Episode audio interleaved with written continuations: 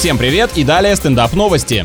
В Канаде риэлторы выставили на продажу невидимый кусок земли за 80 тысяч долларов. Расплатиться с такими предприимчивыми ребятами предлагаю тоже листиками или фантиками, любыми воображаемыми денежками. Участок полностью находится под водой. Агенты по недвижимости рекомендуют проявить фантазию, придумывая, как покупатель может использовать такое приобретение. Действительно, может вы, например, всегда были богаты и успешны, а теперь хотите узнать, что такое настоящее дно.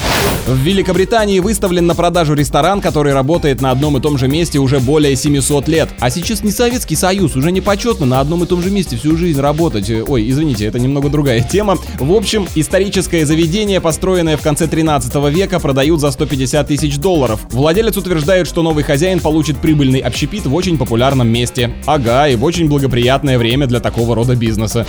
С вами был Андрей Фролов. Больше новостей на energyfm.ru.